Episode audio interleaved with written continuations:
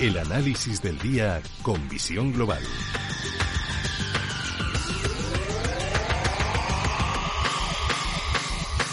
Y saludamos a José Ignacio Gutiérrez Lasso, que es presidente de MG Valores. José Ignacio, muy buenas noches.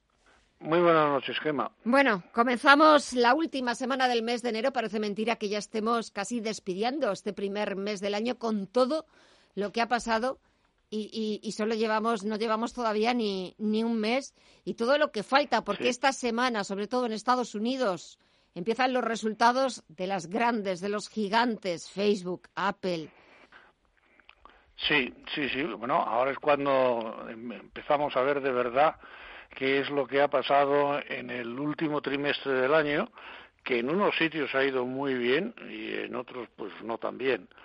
Pero en Estados Unidos parece que ha ido relativamente bien. Con lo cual esperamos unos resultados positivos. De hecho, en estos momentos las bolsas americanas están bastante llanas, flat. Eh, mm el Dow bajando un poquito y en cambio el Standard Poor's subiendo un poquito. El Nasdaq, como de costumbre, pues sube un poco más, ¿no? Pero bueno, eso es todo lo que hay. Y, y efectivamente lo que está pasando también es que a, a pesar de los resultados de las empresas que indiscutiblemente tienen su importancia y al final es lo que manda, en estos momentos se está dando muchísima importancia al ritmo de vacunación contra el COVID. Y Estados Unidos se ha volcado de repente en, vacunar a su población y están vacunando millones y millones y millones. Y, bueno, pues eso tiene, tiene buen aspecto y tiene una, una buena vitola. Y por lo tanto, bueno, pues es posible que la bolsa americana siga tirando un poco hacia arriba. De hecho, no, perdona, que te iba a decir. si encima después... Sí, sí, sí, perdona.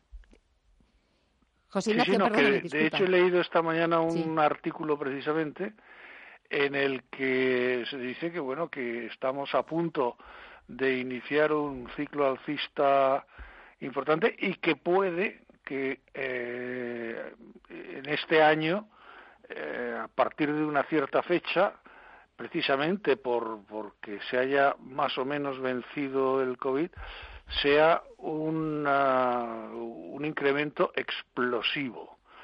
Bueno, yo no, no sería tan optimista, pero bueno, efectivamente puede ser así. En Europa, en cambio, es totalmente distinto el tema. No, yo lo que te, iba cuando te, estaba interrumpiendo era que estabas hablando de unas eh, como de un entorno favorable esa campaña de vacunación, eh, como eh, se, se está haciendo de una forma bastante rápida en Estados Unidos y te iba a añadir que encima después contando siempre, claro, con el beneplácito, con la ayuda del Banco Central Estadounidense, de la Reserva Federal.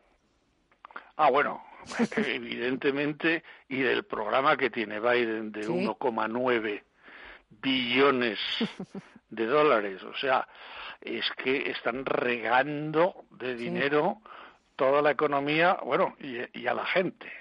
Sí, sí. A la gente, lo cual, en un país en el que el 68% del PIB aproximadamente es consumo, pues claro, eh, ese dinero no se va a destinar a ahorrar, porque si conocemos a los americanos bien, es que viven al día.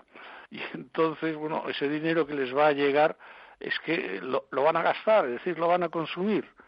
Y, bueno, eso va a ser vida para muchísimas empresas o para todas las empresas, en fin, para la economía en general. O sea, la economía va a florecer otra vez.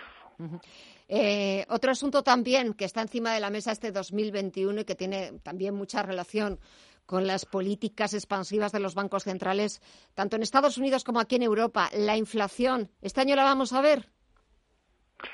Bueno, siempre decimos que sí, que la vamos a ver, ¿no? Pero por, ahora no, no aparece. Vamos a ver, no, y, no aparece por una razón muy sencilla, y es que eh, se está, lo que se está haciendo es tapando agujeros.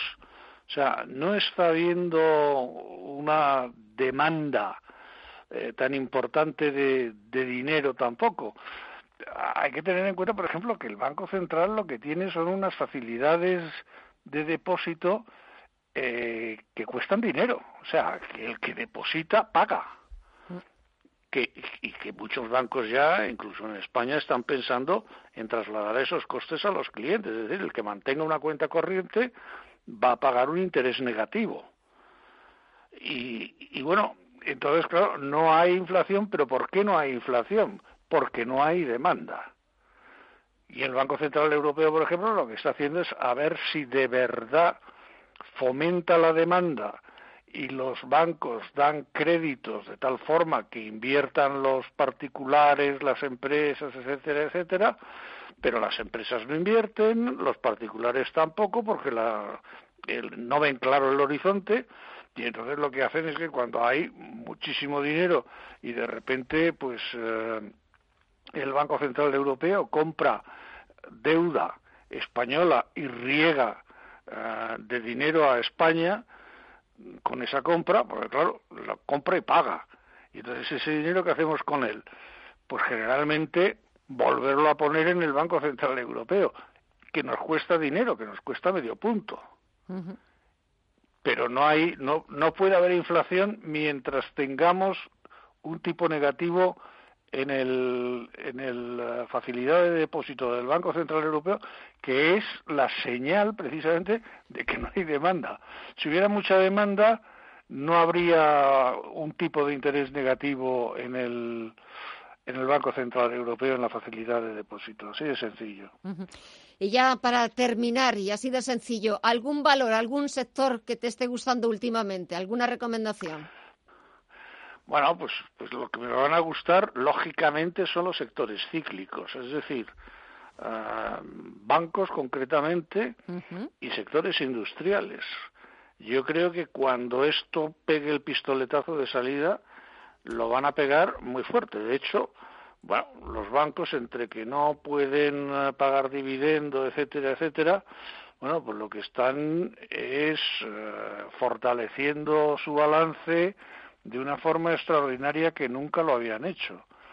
Y entonces, bueno, van a estar en muy buena posición para cuando de verdad haya demanda.